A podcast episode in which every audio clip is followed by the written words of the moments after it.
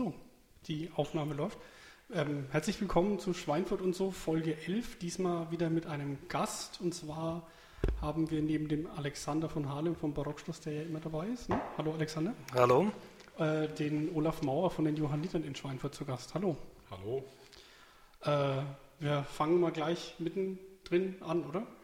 Ähm, ich habe mir aufgeschrieben auf mein wunderschönes Post-it in Form eines iPads. Ähm, was machen denn eigentlich die Johanniter so? Also man sieht immer mal einen, an einem Vorbeifahren mit Blaulicht auf dem Weg, irgendjemanden zu retten, aber das ist ja nicht alles. Ja, ist vordergründig der erste Gedanke. Die Johanniter waren nur im Rettungsdienst da, aber es ist doch wesentlich mehr. Ich versuche mal alles zusammenzuzählen, was es so gibt. Wir haben die sozialen Dienste. Im Bereich sozialen Dienste gibt es den Menüservice. Ich weiß nicht, soll ich das ein bisschen ausführen, dass die Leute eine Idee Ja, haben? klar. Ja, klar. Also der Menüservice, wir sind weg von der herkömmlichen Form, was man sich so vorstellt, das äh, Futter für alte Leute in Plastikschalen. Wir haben uns den Anspruch gesetzt, den Menschen, der ein Leben lang vom Teller isst, Porzellan vor sich stehen hat, das auch weiterleben zu lassen. Wir haben eine Kooperation mit dem Leopoldiner Krankenhaus, wo wir also frisch gekochtes Essen ausliefern. Also der Kunde hat die Möglichkeit, auch eine Suppe, eine Nachspeise mitzubestellen. Als zusätzliches Angebot haben wir auch noch Kuchen. Also eine Versorgung, wo der Mensch ja sagen kann, ich fühle mich auch wohl. Die Nebeneffekte beim Menüservice, wir haben natürlich dadurch auch einen riesen Müllberg eingespart. Also ich versuche das mal schnell zu kalkulieren bei, ja, ich sage mir jetzt roundabout ca. 30.000 Menüs im Jahr, kann man sich vorstellen, 30.000 Menüschalen auf einen Turm zu bauen, also da kommt eine beträchtliche Höhe zusammen. Aber ihr habt die Spülerei, wo, passiert das? Auch im Leopoldiner, die gehen also die Boxen komplett mit äh, Teller, Silikondeckel, das muss ja dementsprechend abgedichtet sein, dass es heiß bleibt, gehen die in die Spülmaschine und das kommt steril hinten wieder raus. Das sind dann die gleichen Deckel und Sachen, die dann auch die Patienten im Krankenhaus dann haben? Nein, nein, nein, nein, nein. Also das sind spezielle Boxen, ähm, die nicht billig sind. Ich drücke es mal so aus. Also es ist eine Rieseninvestition auch für uns gewesen. Die sind alle durch Compartments getrennt. Das heißt, der Hauptspeisenteller ist äh, getrennt von der kalten Nachspeise oder von der warmen Suppe und dadurch singular betrachtet durch diesen Silikondeckel und den Hitzestau bleibt natürlich das Essen auch wunderbar warm. Also das ist nicht so wie beim Standard-Pizza-Service, wo das so Styroporkarton und dann kommt die Schachtel raus. Nee, absolut nicht. Also wir helfen auch den älteren Menschen, der selbst nicht mehr dazu in der Lage ist, das äh, Sch- Fleisch zu schneiden. Also wir kennen ja unsere Kunden, dann helfen wir da auch natürlich, machen die Box auf und, und, und. Das ist natürlich selbstverständlich der Service. Also ich, ich bin ja mal in den Genuss von so einem Essen gekommen, weil äh, wir fürs Extrablatt damals war das, glaube ich, einen Artikel geschrieben haben über dieses, äh, über den Menüservice. Ähm, und es war wirklich, also nicht das, was man sich unter so einem normalen, äh, da kommt jemand und bringt dir was zu essen und das ist für alte Leute und das ist ja eh egal und überhaupt. Das war sehr liebevoll gemacht und es hat auch echt gut geschmeckt damals. Ähm, und äh, hat schon was. Also man isst wirklich von einem normalen Teller, das ist, äh, man glaubt nicht, was für einen Unterschied das eigentlich ausmacht. Richtig. Und das, wir merken es ja am Kundenzulauf. Ähm, wir haben ja, im letzten Dreivierteljahr unsere Kunden verdoppelt. Also das ist natürlich ein Das Wahnsinn. hat sich rumgesprochen, Ja, ja. dass man das in Anspruch nehmen kann und auch sollte. Drum die beste Werbung, Mund-zu-Mund-Propaganda beziehungsweise Podcast hören. Also ich weiß nicht, wie viele äh, Senioren unseren Podcast bislang hören, aber Ja, bisher haben wir noch keinen Alterszugang. Ne? Also wir Ja. haben nicht, nicht äh, wie alt bist du, du darfst hören. Hm. Wobei im, im, äh, beim iTunes Store sind wir als explicit markiert. Also wir könnten hier auch fluchen, wenn wir wollen. Wäre jetzt nicht so schlimm. Also wenn jetzt jemand Scheiße sagen möchte, kann er das gern tun. Wir vermeiden es. Okay. Ähm, jetzt hast du den Menüservice erwähnt. Ähm, wir waren kurz bei der, also JUH heißt ja Johanniter Unfallhilfe. Wir waren kurz bei den Jungs mit dem Blaulicht oben auf dem Dach. Was macht ihr noch so? Ja, Menüservice. Äh, dann haben wir unseren Hausnotruf. Hausnotruf muss ich kurz erklären. Das ist diese Begrifflichkeit. Mir persönlich gefällt sie nicht. da kommt kein Haus und hilft dir. So ungefähr. Der Hausnotruf ist also ein Zusatzgerät, ähnlich wie ein Anrufbeantworter muss man sich das vorstellen. Es wird an die Telefondose mit angeklemmt, also mit herkömmlichen DAE-Stecker. Der ältere Mensch, der jetzt nichts mehr so sicher auf den Beinen ist wie wir zum Beispiel oder hat irgendwelche Krankheiten, also lebensbedrohliche Krankheiten auch, bekommt einen Handsender oder einen Sender zum Umhängen am Hals, wo er, wenn er merkt, mh, ja, Kreislauf funktioniert nicht oder es stürzt. Dann drückt er auf diesen Knopf, dann wird eine freisprechende Verbindung aufgebaut mit unserer Zentrale in Regensburg. Die meldet sich dann, der Kunde ist bei uns im EDV hinterlegt und sobald er drückt, erscheint er dann am Bildschirm und dann meldet sich die Hausnotrufzentrale, ist also geschultes medizinisches Personal auch dahinter, also nicht irgendwie ja, Kein dahergelaufenes Callcenter, ne? Genau, wo nur das Telefon beantwortet und ich kenne ja viele Kunden auch persönlich dann schon, weil man hat so sein ja, Klientel das Seine Pappenheimer. ich wollte es nicht verwenden, aber seine Pappenheimer, genau, die also regelmäßig drücken und da sind alle Stammdaten hinterlegt. Stammdaten heißt, wie alt, äh, welche Krankheiten, welche Medikamente nimmt er und, und, und. Das heißt also zum Beispiel, ich habe einen Herzinfarktpatienten, habe das hinterlegt, der drückt auf seinen Knopf, ja, beschwert sich über oder klagt über starke Brustschmerzen, also ist ein Indikator, könnte ein Reherinfarkt sein.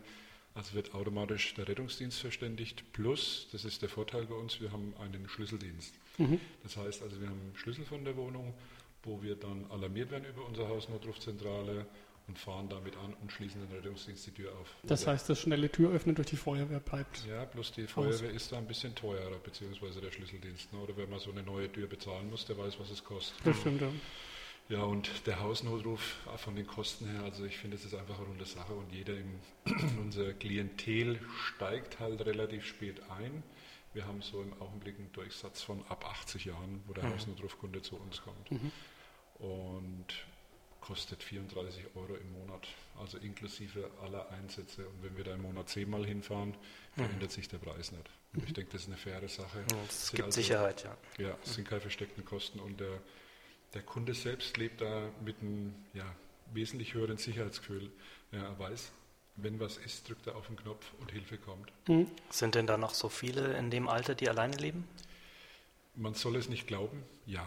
Also und ich denke mal, der Trend geht da immer weiter in die Richtung, dass immer mehr Menschen sagen, ich möchte mein Leben in den eigenen vier Wänden so lange als möglich genießen. Also ich sage, mir ging es genauso. Ich möchte nicht freiwillig irgendwo in Heim ab, nicht abgeschoben, vielleicht der verkehrte Begriff, zu sagen, mein Leben im Heim verbringen. Für viele ist es sicherlich eine Erleichterung im Heim zu leben, wenn sie sehen, sie kommen mit der täglichen Arbeit nichts mehr klar. Ich denke, da muss man einfach konsequent sein und sagen, wenn man Angehörige hat, wo man sieht, es funktioniert nichts mehr, dann muss man auch sagen, du, jetzt gucken wir mal, dass wir einen schönen Platz für dich finden.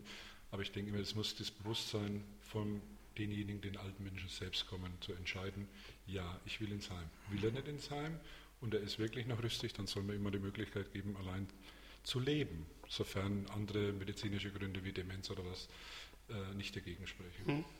Also das hat man mit Menüservice, Unfallrettung, äh, Hausnotruf? Ja, dann haben wir den großen Bereich der Ausbildung. Mhm. Also wir bilden ja aus in allen Bereichen, fängt an beim Führerschein, was man dieses äh, sogenannte Sofortmaßnahmen am Unfallort jeden Samstag. Dann haben wir Erste-Hilfe-Kurse, wir haben Pflegehilfekurse, wir haben den Sanitätshilfekurs. Also die Palette ist recht vielfältig und kann sich also jederzeit da informieren, denke, was bei uns auch relativ gut verankert ist, ist zwischenzeitlich die Internetseiten. Wir merken das an den Klicks. Mhm. Das heißt, dass unser Klientel halt in vielen Bereichen wirklich über Internet zu uns kommt. Ne? Mhm. Und wieder gute Mund-zu-Mund-Propaganda. Mhm. Also ich denke, das ist auch ganz wichtig, weil derjenige, der bei uns einen Kurs bucht, der Kurs findet statt. Ja, und ich denke, das ist mir ganz wichtig, wie oft man es erlebt, dass die Leute sich dann bei uns beschweren und sagen, ah, da war ich dort und da war niemand da. Ja, kann ich immer nur sagen, Sie waren halt leider nicht bei den Johannitern. also so wie ich es in, Erinnerung habe, gibt es von euch auch, glaube ich, ein Angebot, äh, dass man nicht nur den Führerscheinkurs machen kann, sondern auch gleich die Fotos mit von dem Führerschein. Also dass ihr sozusagen das äh, neben der Fahrschule das die Anlaufstelle seid, dass man die ganzen Unterlagen zusammenkriegt. Ja, das ist also Foto plus Sehtest, dass man eigentlich alles aus einer Hand hat gleich. Mhm. Also wir haben da verschiedene Kooperationen und es funktioniert ganz gut. Mhm. Und die Kunden sind da hellauf begeistert. Ja, das glaube ich, spart ab viel Rennerei. Ne? Ja, gerade auch die Fahrschulen, die halt froh sind, dass sie wirklich sagen können, sie kriegen ihr Leute unter, weil die brauchen immer die Unterlagen für die Behörden, dass sie mhm. die Anträge einreichen können. Und das funktioniert ganz gut. Jetzt ja. gibt es noch was, was ihr macht, oder? Ja, also ein ganz breites Feld, wo wir noch haben, ist das Ehrenamt. Mhm. Also Ehrenamt ist ja bei uns auch sehr weit gestreckt über die Betreuung. Also es ist ein zusätzliches Angebot, was wir im letzten Jahr gestartet haben da wir im Hausnotruf festgestellt haben, dass wir viele Drücker haben, also sogenannte Sozialkontaktdrücker, mhm. die einfach mal ein paar Worte reden wollen. Das war für uns auch wieder Grund, uns Überlegungen zu machen, wie können wir diesen Menschen entgegenkommen. Beim Menüservice fehlt uns die Zeit. Mhm. Ganz einfach die Zeit, sich mit den Kunden noch fünf Minuten hinzusetzen, ein paar Worte zu reden. Darum haben wir gedacht, wir führen was Neues, Neues ein. Ich habe also dann einen Brief entwickelt für die Kunden, wo ich ganz explizit darauf hingewiesen habe, dass wir einen Gesprächsservice anbieten. Also wer Lust hat an einem privaten Smalltalk, möchte das einfach mit Ja beantworten und wir melden uns dann automatisch. Also meine Erwartungen wurden bei Weitem übertroffen. Ich habe gedacht, nein, da melden sich so 10, 15 Stück. Also ich hatte über 100 Rückläufe. Mhm. Also wir betreuen inzwischen 100 unserer Kunden mit einem persönlichen Gespräch. Das machen also ehrenamtliche Mitarbeiter von uns. Ähm, die rufen da alle 14 Tage, drei Wochen, je nachdem, wie es die Leute auch wollen, mit, äh, bei den Leuten an und unterhalten sich über Gott und die Welt, über die mhm. Kinder, über den Hund, über den Dackel, über weiß der Geier was. Ja. Und wer, wer füllt dieses Ehrenamt aus oder wie findet ihr die Leute, die das machen? Jetzt natürlich immer schwierig, aber ich denke, da kommen wir nachher nochmal drauf. wir hatten also ein Riesenklientel aus dem Zivildienst, äh, aber ich denke, da kommen wir dann nochmal separat drauf. Mhm. Ja, wir haben also den Ehrenamtlichen aus der Schule, ja, der bei uns hängen geblieben ist, oder einfach der Mensch, der sagt, ich möchte etwas bewirken, ich möchte was tun, ich möchte was verändern, der sich bei uns meldet. Das wird dann im individuellen Gespräch dann geklärt, wo seine Neigung liegt, wo er sagt, dieses oder jenes könnte mir Spaß machen. Also wir haben den Katastrophenschutz, wir haben den Rettungsdienst, wir haben die Ausbildung. Also wenn jemand sich befähigt fühlt zu sagen, ich würde keine Ausbildung machen, also nicht nur die Ausbildung teilhaben, sondern selbst als Ausbilder, wir finanzieren auch diese Ausbildung, natürlich auch mit dem Hintergrund, äh, dass derjenige dann auch aktiv Ausbildung hält, ist auch nicht unentgeltlich, der bekommt dafür auch eine Aufwandsentschädigung. Mhm. Also wenn sich da jemand angesprochen fühlt, gerne anrufen, in jeder Zeit mit offenen Ohr dabei. Genau, also die Webseite und die, die Kontaktdaten und so werden wir dann in den Show Notes verlinken. Da könnt ihr euch dann direkt an den Olaf wenden mit euren Anliegen. Vielleicht habt ihr auch ein paar Kunden. Kunden, Ehrenamtliche, wer immer Interesse hat. Also es ist nicht nur das Kundengeschäft. Ich denke, ähm, viel wichtiger, was heißt viel wichtiger? Alle Bereiche sind wichtig. Ich denke, äh, wir leben in so einer schnelllebigen Zeit im Augenblick. Manchmal, wenn ich so zurückblicke, also ich bin jetzt das mal einzuwerfen, seit 1. Januar 2000 hauptamtlich bei den Johannitern. Mhm. Habe im Bereich Fahrdienst angefangen und wenn ich jetzt sehe, wir haben jetzt 2011, denke ich mir oft, wo ist die Zeit geblieben? Also ich merke in diesem Job, die Zeit rennt. Mhm. Also ich habe, äh, ja, lustig, ich habe zwischenzeitlich schon wieder meine Weihnachtskarten bestellt. ja, ja habe ich auch als Werbung gekriegt, ob ich nicht welche kaufen möchte. Ja, es ist wirklich so. Also man plant eigentlich im Juli schon wieder den Jahresabschluss. Ja gut, wenn du, wenn, du, wenn du aus den Sommerferien rauskommst, bist du ja dann im Supermarkt schon wieder mit den Spekulatius und äh, Nikoläusern belästigt. Ne? Also das ja, ist ja... Ja, es ist so. Ist ja also es geht jetzt im Endeffekt in die Haushaltsplanung. Wir müssen auch Haushalte planen. Ähm, das ist dann August, September und es geht dann Schlag auf Schlag. Da geht die Schule wieder an. Wir haben ja einen großen Schulbusfahrdienst. Mhm. Also insgesamt haben wir eine Fahrzeugflotte von 62 Fahrzeugen hier Boah. in Schweinfurt. Und da gibt es einiges zu organisieren und zu arrangieren. Also Alleine die ganzen Reifen wechseln. Herzlichen Glückwunsch. Ja gut, das haben wir an eine Firma vergeben. Wir haben da eine recht preisgünstige Firma. Mhm. Also Qualität. Ja, also keine Hinterhoffirma und wo bloß aber Schrauben vergessen werden. Nein, nein, das können wir uns nicht leisten. Ne? Das stimmt. Qualität steht bei uns an erster Stelle. Wir sind auch äh, TÜV-zertifiziert. Also das ist uns auch ganz wichtig, dass man sieht, das, was wir machen, hat auch Qualität. Jetzt habe ich gerade von Spekulatius geredet. Entschuldigung, kannst du mir mal so einen Keks? Ich reiche. Danke.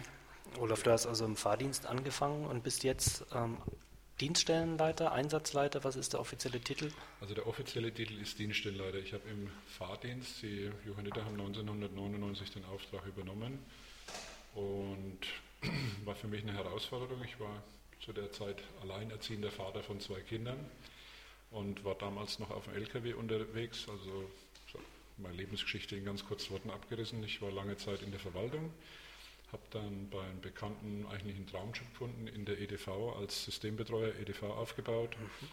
Musste ich aber leider allergiebedingt aufgeben. Und dann habe ich auch mal das Los der Arbeitslosigkeit gezogen. Und in der Zeit habe ich gelernt, mit jedem Arbeitslosen zu fühlen.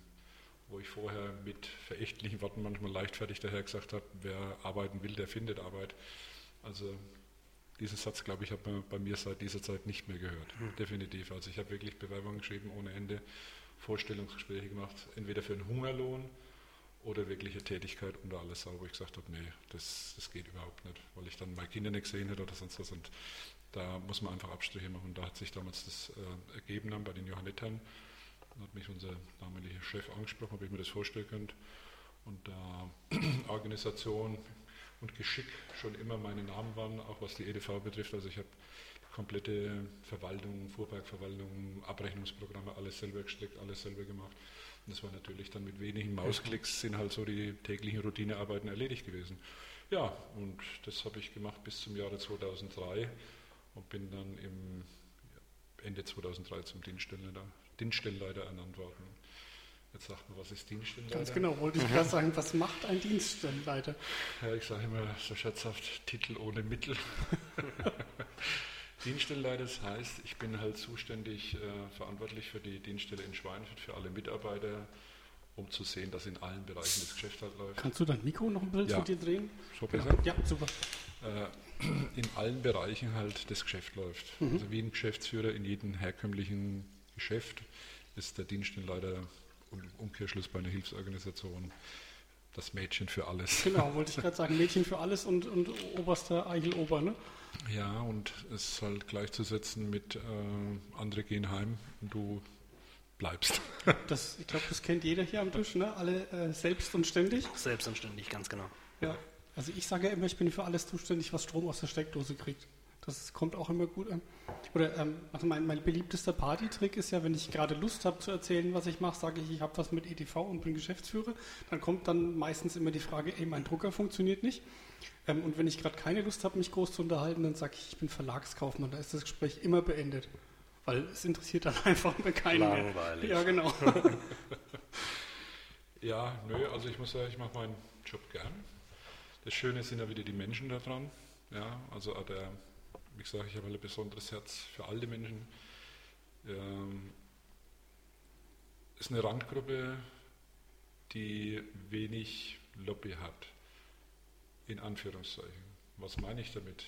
Sicherlich gibt es Seniorenclubs, es gibt Seniorenvereine, es gibt unseren Seniorenbeirat in Schweinfurt, alles wunderbar. Nur die Menschen, die isoliert sind zu Hause, die wenig Kontakt nach außen haben, denen nützt das nichts. Darum ist mir immer wichtig, den älteren Menschen auch zu erreichen, der nicht die Öffentlichkeit sucht, ja, sondern auch durch Nachbarn einfach mal gesagt, Mensch, da lebt jemand, guck mal dahin. Und ich denke, das soll man die auch nicht so machen. Wir haben, auch wenn wir ein Land voller Wohlstand sind, sehr viel Armut bei uns. Und gerade viele Alte, die wirklich am Existenzminimum knabbern Hm. und die sich ja Dienstleistungen, jetzt wie zum Beispiel Menüservice, nicht jeden Tag leisten können.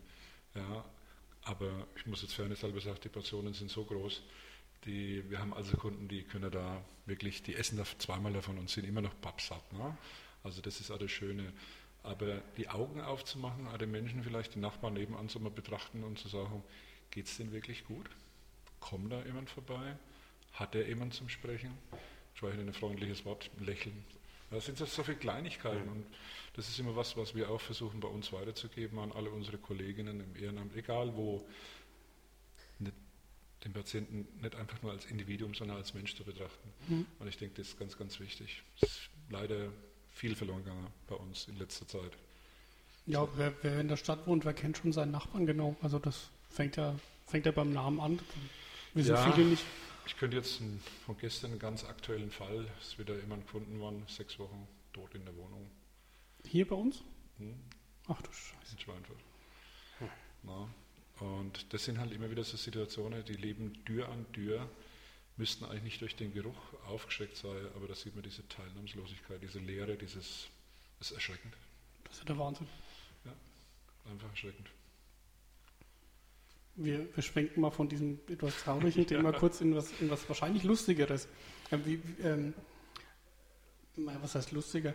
Äh, du bist über die Jobsuche sozusagen zu den Johannitern gekommen. Also du warst jetzt nicht als Jugendlicher da dabei.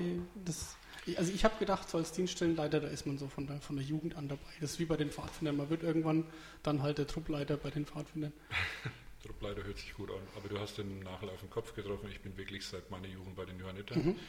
Ich bin im Jahr 1977 durch meine Schwester dazugekommen, die hat einen Erste-Hilfe-Kurs absolviert und hat gesagt, Mensch, die haben eine Jugendgruppe, geh halt mal mit. Mhm. Und ich, was willst du mit den Schmamm?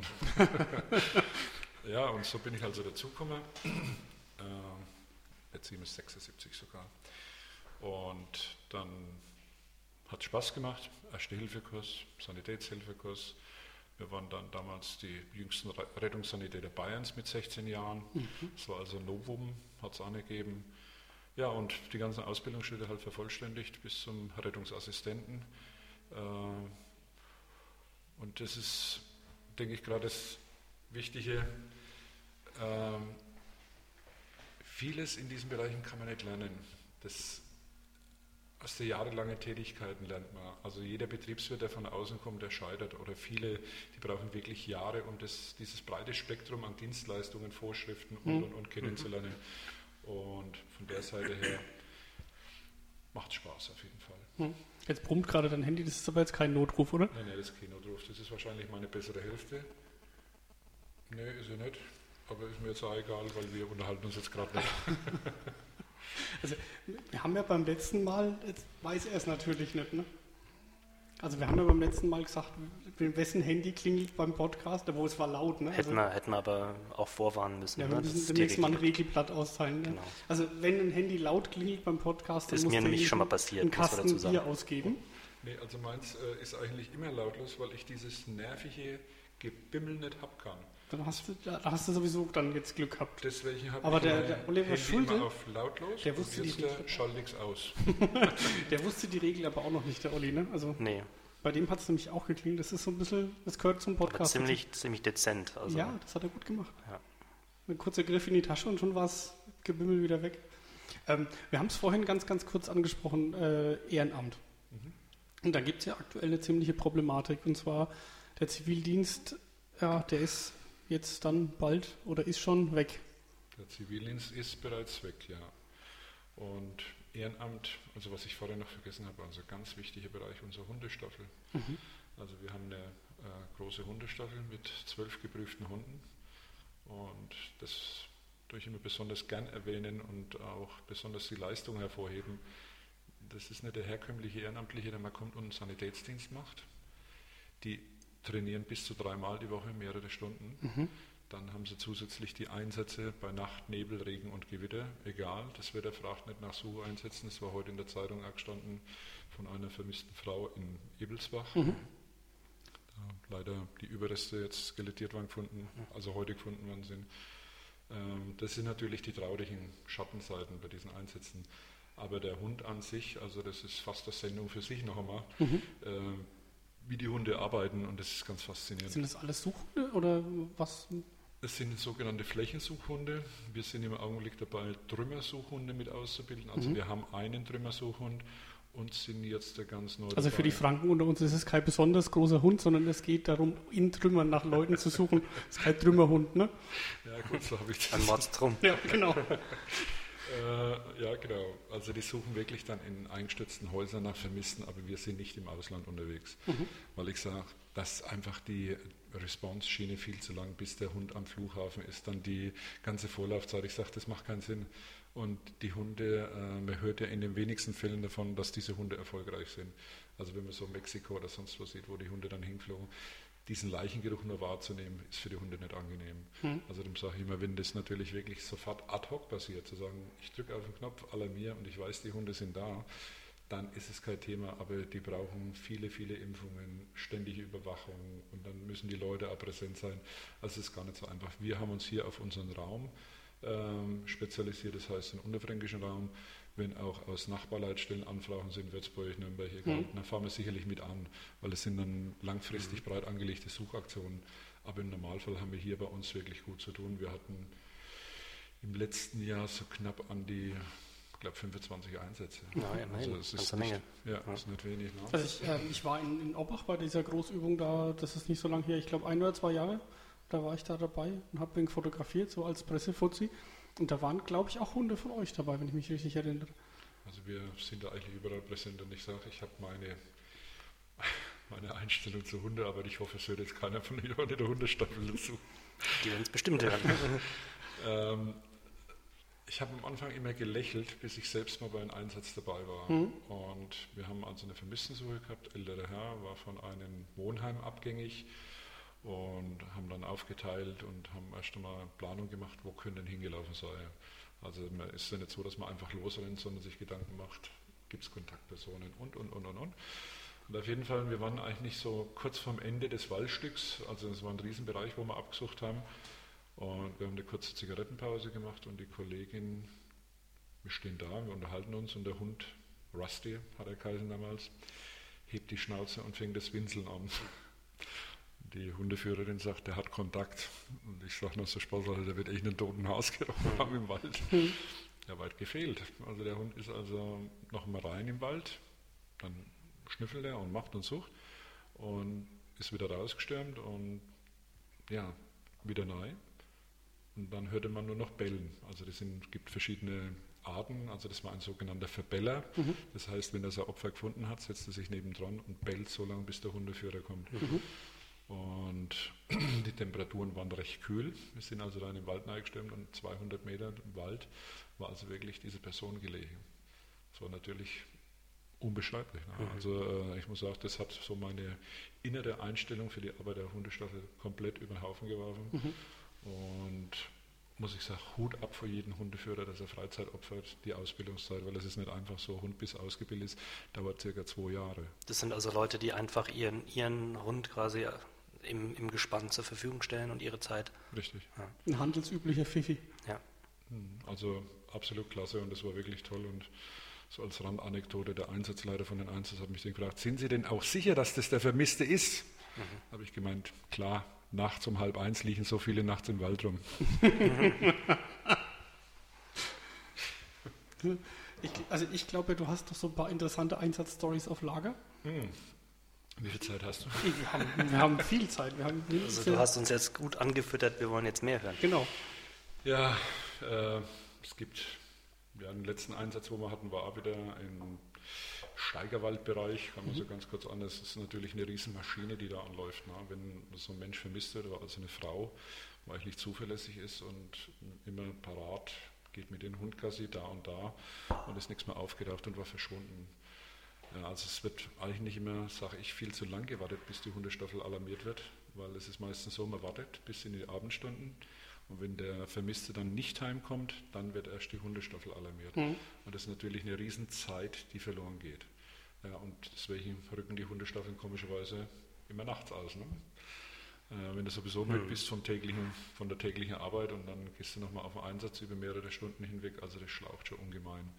Ja, auf jeden Fall, Maschinerie ist angelaufen, waren dann mehrere Hundestaffeln, also hier aus Neustadt, aus äh, Haßfurt, Ötzburg und, und, und. Also wirklich alle Hundestaffeln zusammengezogen und haben dann ein recht breites Gebiet abgesucht. Und die gute Frau ist aber dann nachts wieder aufgetaucht und die war bei einer Freundin. Hat es bloß nicht abgemeldet. Genau, das sind halt dann die schönen Einsätze, wo du sagst, Gott sei Dank sind sie wieder da. Na, also da kann man wirklich nur sagen, wir haben auch viel Beziehungsarbeit mit der Polizei leisten müssen, weil immer auf diese Unwissenheit da ist. Äh, wenn ich jetzt den Knopf drücke und alarmiere, wer bezahlt es denn? Ich mhm. bin immer heimgekommen, war im Fernsehsender lokal in Schweinfurt eine Suchmeldung, dass da jemand verwisst wird, ganz aktuell. Und dann habe ich mit da bei der Kollegin oder bei den Kollegen angerufen, das war im Königshofer Bereich, und habe gesagt, warum alarmiert ihr denn nicht die Hundestaffel? Ja, weil ich hatte vorher mit der Leitstelle Kontakt und habe nachgefragt, ob die alarmiert sind. Sagte, nee, da ist nichts bekannt. Dann habe ich also mit den Polizisten da oben telefoniert und dann hat er gesagt, ja, hm, also wie gesagt, genau diese Thematik, wer bezahlt denn das? Mhm. Ich konnte dann die Angst nehmen und sagte, da passiert überhaupt nichts. Und das Tolle war dann, die, die Hundestaffel ist als zum Einsatz gekommen. Es war nicht unsere Hundestaffel, wo wir dann gefunden haben, eine andere Staffel, aber egal wie, der Vermisste wurde gefunden. Hm. Und das keine eineinhalb Stunden nach meinem Anruf bei der Polizei. Das ist amtlich. Ja, der Polizist wird nächstes Mal gleich anrufen. Richtig. Ja. Und ich sage, das ist halt genau das, je länger man wartet, umso mehr Zeit geht verloren und die Spur verwischt sich auch. Mhm. Ja, und ich sage, so eine frische Spur, die kann der Hund aller wesentlich besser aufnehmen. Mhm. Darf nicht vergessen, der Hund hat 250 Millionen Riechzellen. Also was, manchmal sage ich, arme Sau, was du alles riechen musst. Ne? Mhm. Äh, wir haben so im Vergleich so, ich glaube, 1 bis 2 Millionen, ne, der Mensch. Das ist ordentlich viel mehr. Ja. Manche Menschen mehr als andere. Ja, manche Menschen riechen besser, ne? ähm, wie muss man sich denn das als Außenstehender vorstellen? Also du hast jetzt schon so ein bisschen so eine Rettungskette skizziert. Ne? Also wie, wie werdet ihr denn alarmiert? Wie ist denn das, äh, wenn ich jetzt bei der, bei der Notrufnummer anrufe, klingelt es dann bei euch oder wie ist das? Nee, die Rettungsleitstelle, also wir haben, es kommt immer ganz davon, wenn es der normale Notruf ist, wo jetzt über die 19222, also Rettungsleitstelle, es ist jemand verunfallt oder im häuslichen Bereich, familiären Bereich, der Herzinfarkt oder mhm. der Schlaganfall das läuft ein, man schildert ein Diagnosebild, das man wahrnimmt, also die Wahrnehmung selbst vor Ort. Die Disponenten müssen natürlich daraus erarbeiten mit den Anrufer, was für Krankheit oder was für Notfall geschehen könnte das sein danach wird disponiert. Das heißt, das nächste Rettungsmittel wird alarmiert. Also es geht nicht nach irgendwelchen Fähnchen, die man da auf dem Pullover hat, sondern ganz einfach, welcher Rettungswagen ist am nächsten, welcher Notarzt ist am nächsten, brauche ich eventuell einen Rettungshubschrauber, brauche ich äh, Großunfall, so und so viel Rettungsmittel. Also die Kollegen in der Rettungsleitstelle entscheiden das und dann läuft diese Maschine an. Wie viele Fahrzeuge habt ihr im Einsatz? Also wir haben in Schweinfurt selbst nur einen Rettungswagen. Mhm. Und ja, aber sind dafür in anderen Bereichen ganz groß. Mhm. Ja. Mhm. ja. also ich hätte nicht gedacht, dass ähm, euer Aufgabenspektrum so breit ist, muss ich ganz ehrlich zugeben. Klar. Also ja. als, als Autonormalverbraucher fährt man immer mal aus dem Weg, von, wenn von hinten ein Blaulicht kommt. Mhm. Aber dass da so viel dahinter steht, ist, weiß man immer nicht. Ja, also wir sind ja gerade im Bereich Katastrophenschutz, ich denke, da sind wir immer mehr gebunden Kräfte zu bündeln. Also wir haben mit dem Arbeiter-Samariter-Bund in Schweinfurt eine Kooperation. Also ich bin da in der UG SANEL nennt sich das, Unterstützungsgruppe Sanitätseinsatzleitung. Das heißt also dieses vor Ort gezogene Schadensmanagement, zum Beispiel Schulbusunfall, mhm. 50 Verletzte, sind so viele PKWs involviert. Also diese Abwicklung vor Ort, dass das alles koordiniert abläuft. Und, und, und. Also ich könnte jetzt da, könnte da wirklich stundenlang drüber reden, was so die Aufgaben sind. Und ich denke einfach, wer Interesse hat, muss reinschnuppern, einfach unverbindliches Gespräch suchen mhm. und dann schauen, ob es einen Spaß macht. Wir dürfen natürlich nicht vergessen, man muss Zeit mitbringen. Das stimmt. Habt, habt, ihr aktuell irgendwas, wo, es euch auf den Nägel brennt? Braucht ihr jemanden am Computer oder, oder also die generelle Ehrenamtssache machen wir ja gleich, aber habt ihr aktuell irgendwas, wo ihr sagt, okay, jetzt da müssten wir unbedingt jemanden haben? Nee, also so aktuell, also wir haben ja Gott sei Dank einen breiten Pool. Wir sind äh, ja, Multitasker, sage ich mal. Wir mhm. haben Kollegen von den Feuerwehren bei uns mit in den Hilfsorganisationen. Wird natürlich schwierig bei so richtigen lang andauernden Großeinsätzen. Man kann ja immer nur auf, eine Jacke anhaben. Genau, ne? wenn auf zwei Fronten gekämpft wird. Ne? Also ich sage, wir müssen da immer klar unterscheiden, müssen sagen, wo gehst du hin, wenn. Ja, wo wir gleich einen Alarmierungskatalog hinterlegt haben, dass wir wissen, Tag X dieses Szenario, der fällt raus, weil es nützt nichts, wenn man hier äh, auch eine Wischerei betreibt und sagt, ich habe 50 Mann, die kann ja, ich zum Einsatz bringen. Ja, und dann kommst du mit fünf. Ne? Also mhm. das funktioniert nicht. Nee, und da muss man ganz offen und ehrlich sagen, das haben wir also aufgesplittet. Haben vom THW Leute dabei und, und, und. Weil es geht, es geht nichts mehr anders. Man muss wirklich Kräfte vernetzen und bündeln, um noch schlagkräftig zu bleiben. Und wie viele sind da in der Jugendgruppe? Die Jugendgruppe, die haben wir jetzt vor ein paar Wochen in Rödlein neu eröffnet. Das ist wirklich Jugend. Das heißt, das sind die Minis von acht aufwärts, die wirklich noch mit Spiel und Spaß bei der Sache sind, aber eigentlich der Rettungsdienst und Erste Hilfe nur ein Randprodukt sind. Mhm. Also die Jugendarbeit ist ja ein Element, das äh, ureigenste Element der Johanniter, sage ich mal. Auch die äh, Betreibung von Schulen, Kindergärten, Krankenhäusern, also was viele nicht wissen. Also wenn man jetzt so die Johanniter sieht, denkt man immer, was haben die mit dem Krankenhaus am Hut, beziehungsweise was, die haben eine Schule.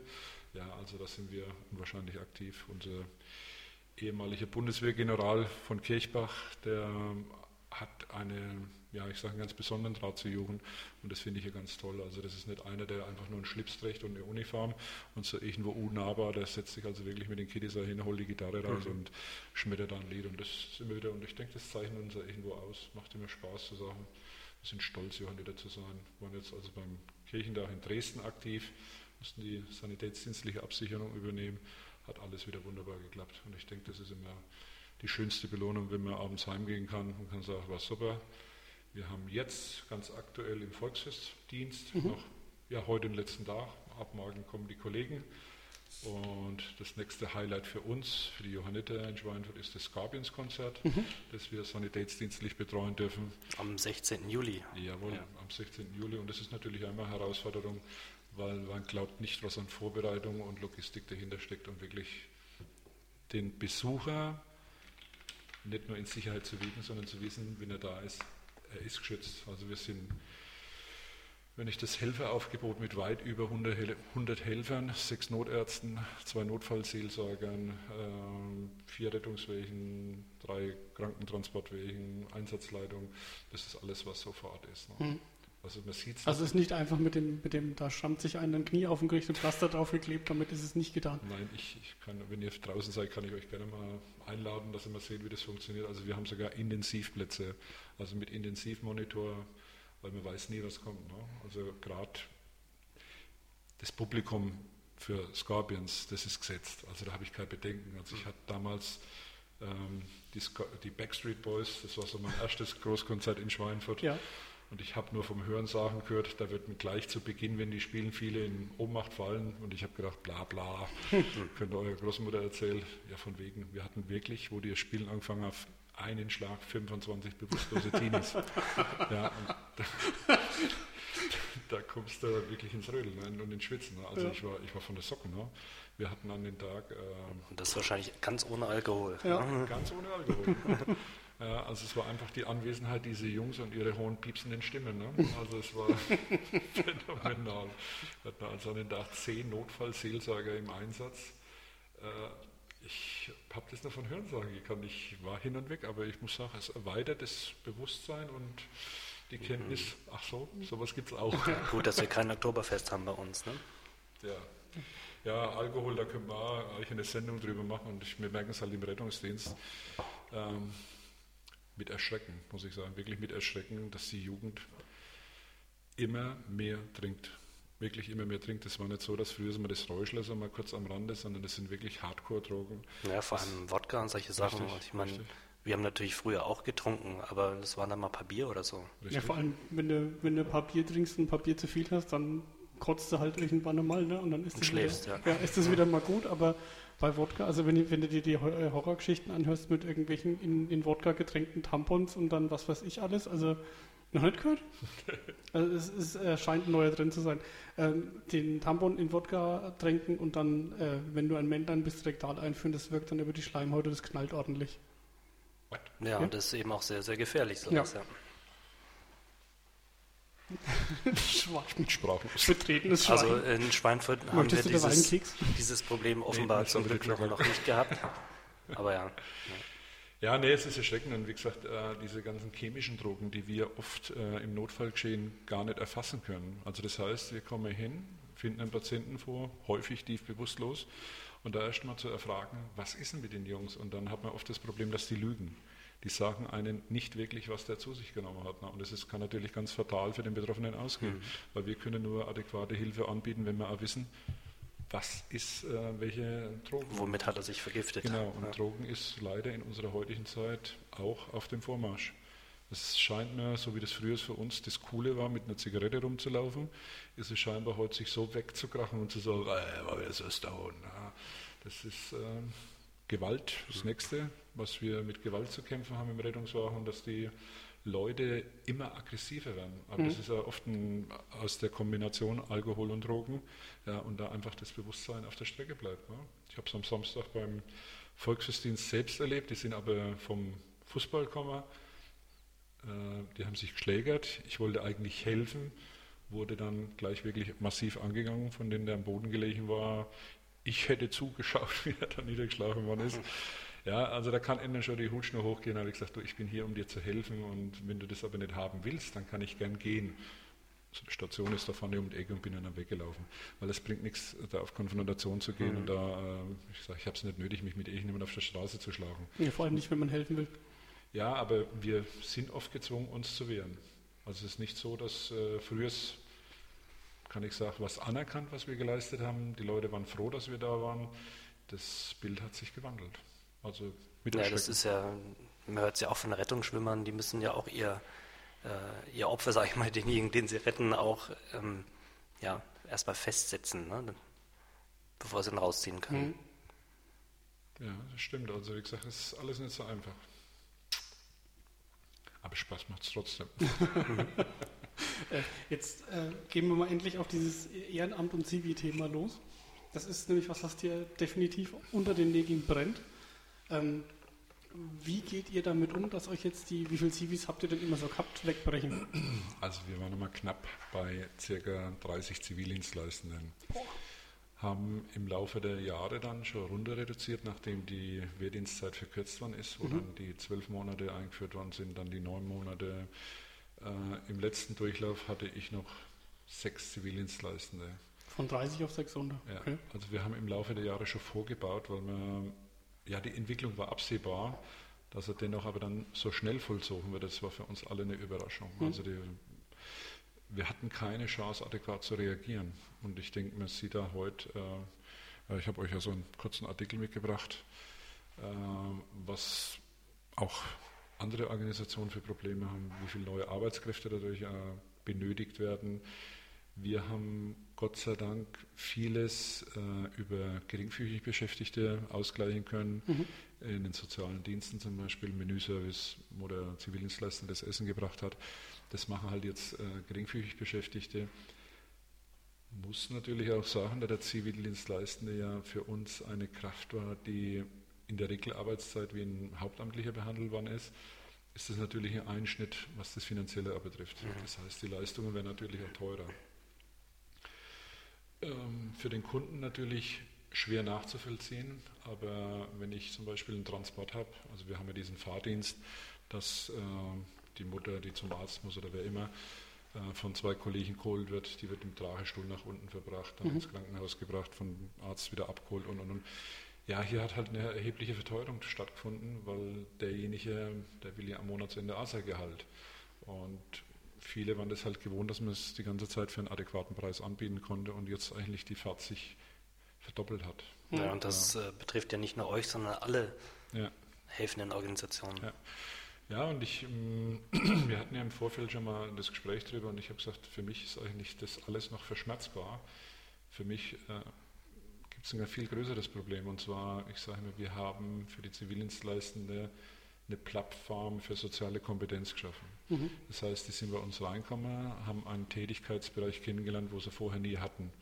Ja, sind von Mama und Papa, ich drücke es jetzt mal ein bisschen hart aus, getätschelt worden. Äh, so richtig arbeiten war noch nie und mhm. dann geschweige denn äh, eine alten, einen alten Menschen, einen gebrechlichen alten Menschen ja, zu führen und dann festzustellen, hoppala, unsere Vergänglichkeit, eigentlich ja mit dieser Vergänglichkeit konfrontiert zu werden. Und gerade als junger Mensch denke ich, ist es ein Einschnitt. Und wir hatten viele, die eigentlich als Berufswunsch Jura sonstige Ideen hatten und dann durch die Tätigkeit bei uns dann festgestellt haben, Mensch, das macht mir eigentlich Spaß mhm. mit den Menschen. Und also solange ich jetzt bei den Johannitern bin, ich kann es gar nicht an einer Hand abzählen, wie viele Ärzte bei uns schon ja eigentlich durch die Tätigkeit bei den Johannitern zum Arzt geworden sind. Mhm. Und da sehe ich das nächste Problem. All diejenigen, die jetzt nicht mehr kommen, bedingt durch den Zivildienst, die lernen das Tätigkeitsfeld nichts mehr kennen. Also das ist das nächste Loch, wo gerissen wird, wo jetzt im Augenblick vielleicht noch gar niemand sieht. Also das ist das soziale Feld im Allgemeinen auch. Richtig. Also das heißt, derjenige, der zu uns komme ist, der war eine Ergänzung für den Markt. Mhm. Wir haben jetzt schon einen Ärztemangel ohne Ende. Jetzt fehlt dieses Klientel auch noch, was hier durch unsere Tätigkeit reingeschnuppert hat, hat gesagt, das macht mir Spaß, das will ich werden. Ja, und also ich bin sehr, ich lasse mich mal überraschen, wie die Zukunft aussehen wird. Mhm. Ja. Und ich denke, der Bundesfreiwilligendienst ist sicherlich eine begrüßenswerte Entscheidung. Zumindest das Wort freiwillig. ähm, ich weiß noch nicht, ich bin immer ganz ehrlich, ich weiß noch nicht, äh, ob das die Lösung ist. Kannst kann du kurz erzählen, was es damit auf sich hat? Weil das ist ja noch recht neu. Also der Bundesfreiwilligendienst ist ja jetzt im Endeffekt erst richtig verabschiedet worden im Bundestag. Ähm, das heißt, es ist nichts mehr so wie vorher, dass äh, über irgendeine Selektion jemand gezwungen wird, weil der Wehrdienst war ja eigentlich, oder Zivildienst, das war eine Sache, das musste man. Der Bundesfreiwilligendienst kann also jetzt jeder wahrnehmen. Auch ja, der, der 40-Jährige, der 50-Jährige, wenn Lust hat zu sagen, ich will mich hier engagieren, er bekommt dann Taschengeld dafür, äh, bekommt Seminartage und, und, und. Ganz toll, aber ich habe meine Befürchtung, dass wir mit diesem Bundesfreiwilligendienst nicht die Masse erreichen, die benötigt würde, um diese Lücken zu schließen. Mhm. Also wie war das? Die suchen 50.000 Leute und haben bisher 1.000 oder irgend sowas war das? Ich kann die Zahlen nicht bestätigen, ich weiß es nicht, aber ich kann euch eins sagen, bei mir hat noch keiner angerufen. Und die sollen sich auch direkt bei den Organisationen melden. Ja. ja. ja. Also das heißt, das ihr, ihr müsst eure eigene Akquise machen nach, nach Leuten und das geht nicht irgendwie zentral. Wenn es auch Bundes heißt, geht nicht über den Bund. Nee, also es gibt sicherlich wieder so Börsen im Internet, mhm. wo man dann sich erkundigen kann, wo gibt es welche Zuweisungsstellen, so wie es auch beim Zivildienst war. Aber die meisten, die das machen, die gehen dann auf eine Organisation zu, ähnlich wie beim FSJ, also Freiwilliges Soziales Jahr oder ÖkoJ oder wie es sich heißt, also das ökologische Jahr. Es gibt ja viele Facetten. Und also ich bin ganz ehrlich, ich freue mich auf jeden FSJ, der kommt, weil es ist doch, also nicht, dass man es falsch versteht, ich freue mich natürlich auch über jeden Freiwilligen, der kommt. No? Ne? Aber der FSJler, der hat eine gewisse Grundmotivation dahinter. Der sagt, ich möchte jetzt zum Beispiel, gerade mit den doppelten Abiturjahrgängen, mhm. äh, dieses Jahr noch irgendwie überbrücken, Studienplatz kriege ich keinen und, und, und. Das ist natürlich eine sinnvolle Ergänzung, weil er wirklich nochmal was fürs Leben mitnimmt. Und der ist dann auch wieder mehr oder minder mindestens zwölf Monate da. Hat natürlich die Möglichkeit, auch früher zu gehen.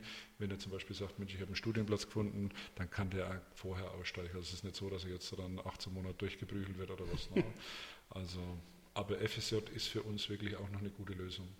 Also jeder, wer Interesse hat, FSJ einfach melden. Kontaktdaten sind ja dann hinterlegt. Ganz genau. Ich bin ja mal gespannt, ob das Arbeitsamt, der jetzt anders heißt, ist ja wurscht, dass die Bundesagentur für Arbeit äh, ihre Kandidaten für ein Jahr abschiebt in Bundesfreiwilligendienst.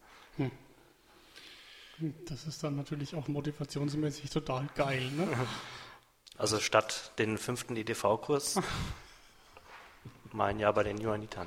Also wenn, wenn das passiert, würde ich gerne äh, von dir hören, Olaf, ob das eintritt. Auf jeden Fall. Nee, ich denke, das ist, wir haben immer wieder Menschen, die eigentlich nicht gerne arbeiten möchten also im Bereich geringfügigen Basis, um was dazu zu verdienen. Hier haben wir die Krux, derjenige, der eigentlich arbeiten möchte, noch was dazu zu verdienen. Alles, was über 165 Euro ist, wird ihm dann vom regulären Arbeitslosengeld mhm. abgezogen. Finde ich natürlich Keine schade. große Motivation. Keine ja. große Motivation. So könnte man doch die eine oder andere Stelle halt auch noch äh, ja, füllen mit Leben und könnte sagen, Mensch, das haben wir abgedeckt. Und so müssen wir sagen, okay, du kannst so und so viele Stunden machen, dann ist es fertig. Mhm. Also man, man meint eigentlich, es müsste für soziale Bereiche da irgendeine Ausnahmeregelung geben. Man also wieder die Politik gefordert. Ja, aber ich sage immer, wir, wir, verlassen uns zu viel auf die Politik. Und ich, man muss die ähm, demografische Entwicklung anschauen. Wir wägen uns alle in der Sicherheit. Ähm, also ich sage, ich bin jetzt schon mal in so einem Alter, ja, also ich wäre jetzt 50, kann sehr laut sagen. Bitte verratet es nicht weiter. Nee, hört ja auch keiner. Keiner. Ah, okay, Gott sei Dank.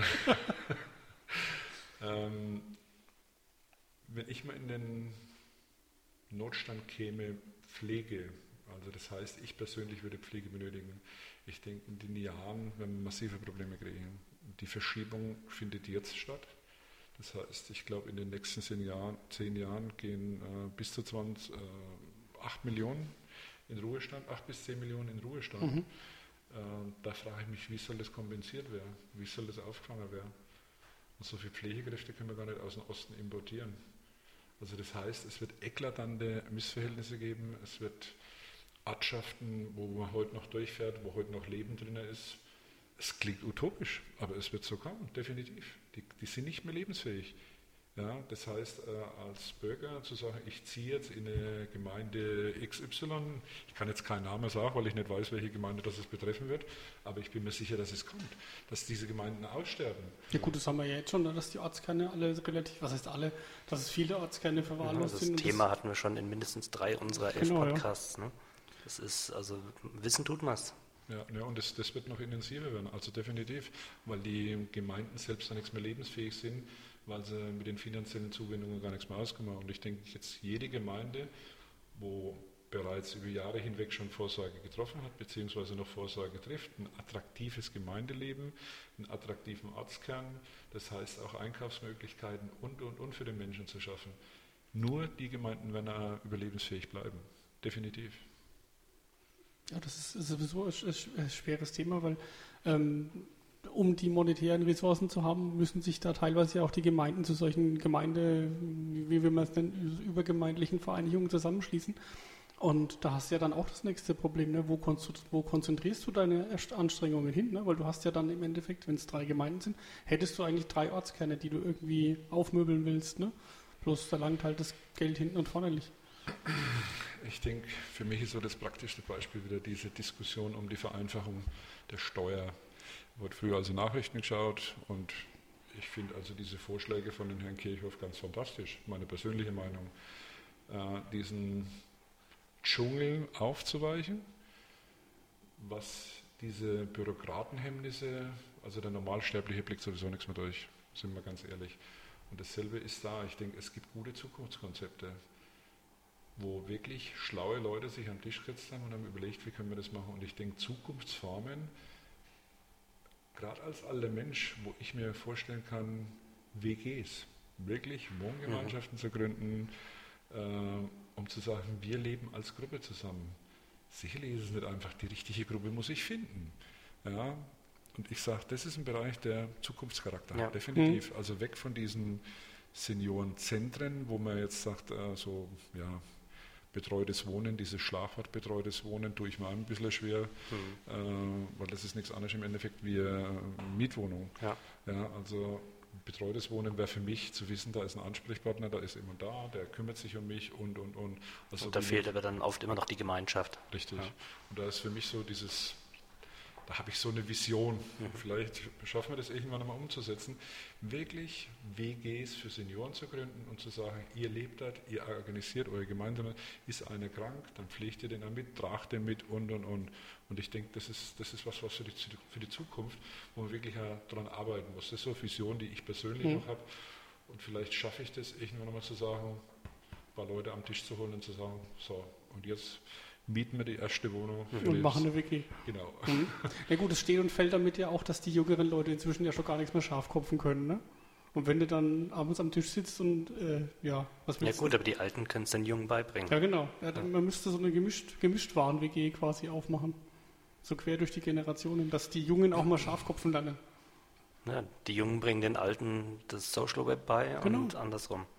Also wir haben ja in Wildenberg ein Mehrgenerationenhaus und das ist ein echtes Mehrgenerationenhaus. Also da ist alt und jung vereint und mhm. da wird wirklich noch mit der VIA gezockt. Also das heißt, absolut klasse, ich habe mir das mal angeschaut, die hocken dann dort und die sitzen in ihrer Rollstuhl drin und hauen dann mit dem Pettel hin und her. Ne? Und cool.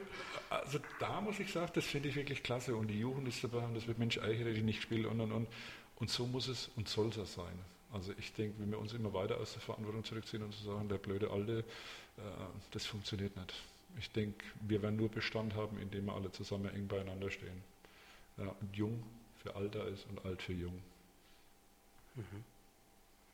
Das, also Unterstützenswert, ja. Ja, ich, ich würde ich jetzt fast als, als Schluss, ja. Schlusswort nehmen, das war sehr schön. Mhm. Hast du noch was, was dir am Herzen liegt, was du gerne loswerden möchtest? Hm. Ja, also für diejenigen, die es hören, da habe ich euch nur am Herzen, mit offenen Augen durch die Welt zu gehen, nicht an den persönlichen materiellen Vorteil zu denken. Ich denke, es ist sicherlich ganz wichtig, dass jeder hat eine Existenzangst teilweise, sage ich. Aber ob wir nicht unser Leben zu sehr an dieser Existenz aufhängen, ja, weil ich denke, man kann ja ganz gut ohne den neuen LED-Farbbrillant-Fernseher von XXY leben oder das neueste Handy. Also ich habe ein ganz normales Handy, das telefoniert. Ich muss mich ja schon manchmal schämen. ja, und einfach zu sagen, mit offenen Augen durch die Welt zu laufen und da vielleicht den Nachbarn nebenan zu sehen und immer freundlich anzulächeln und einfach mal Guten Morgen zu sagen. Also die, die Hausaufgabe für unsere Hörer, Nachbarn ja. mal Guten Morgen sagen. Genau. Nehmen wir uns mal alles alle zur Aufgabe. Genau. Das, das, wünsche ich mir. Und einfach offenen Auges und wirklich einmal die Not von einem Menschen vielleicht zu erkennen, der vielleicht gegenüber wohnt, wo man sich bisher keine Gedanken gemacht hat. alles andere steht nicht in meiner Macht. Aber das ist so, ich denke, die Kleinigkeiten, es gibt diesen schönen Spruch, ein Lächeln kostet nichts, gibt aber doch sehr viel. Ja, dann Sehr schön. möchte ich mich bei dir bedanken, dass du da warst und uns Rede und Antwort gestanden hast. Alexander, haben wir Hausmeistertätigkeiten noch zu verrichten? Nein. Ich habe auch. Es ist gekehrt. Es ist gekehrt. Äh, die Spülmaschine ist aus und die muss auch nicht angemacht werden. Das haben wir beim letzten Mal vergessen. Weil, äh, nee, beim vorletzten, beim vorletzten Mal. Beim vorletzten Mal. Äh, Dafür haben wir wieder Geschirr generiert. Wir müssen immer die Spülmaschine anschalten, wenn wir gehen, weil mir die letzten sind, die hier abends rausgehen. Ja. Und wenn die Spülmaschine ja. beim Interview läuft, da ist das, oder beim Podcast läuft, dann ist das immer so ein bisschen blöd. Aber bei Flickr im Schweinfurt und so, Flickr-Stream, gibt es ein paar Fotos äh, mit der Revista-Küche. Im Hintergrund. Im Hintergrund, also wer sehen will, also wir befinden uns wirklich in einer Küche. Genau, da kommt auch der Hall her. Ja. Hallo. Echo. So. Und ich mache nachher noch ein, zwei Fotos von Olaf, damit wir das auch noch dann da reinpacken können. Genau, damit ihr alle wisst, wem, wem die Stimme gehört. Genau. Dann vielen Dank fürs Zuhören, vielen Dank fürs Runterladen und ähm, wenn ihr Feedback für uns habt oder für den Olaf, die Informationen findet ihr wie immer in den Show Notes. Vielen Dank. Danke. Tschüss. Tschüss.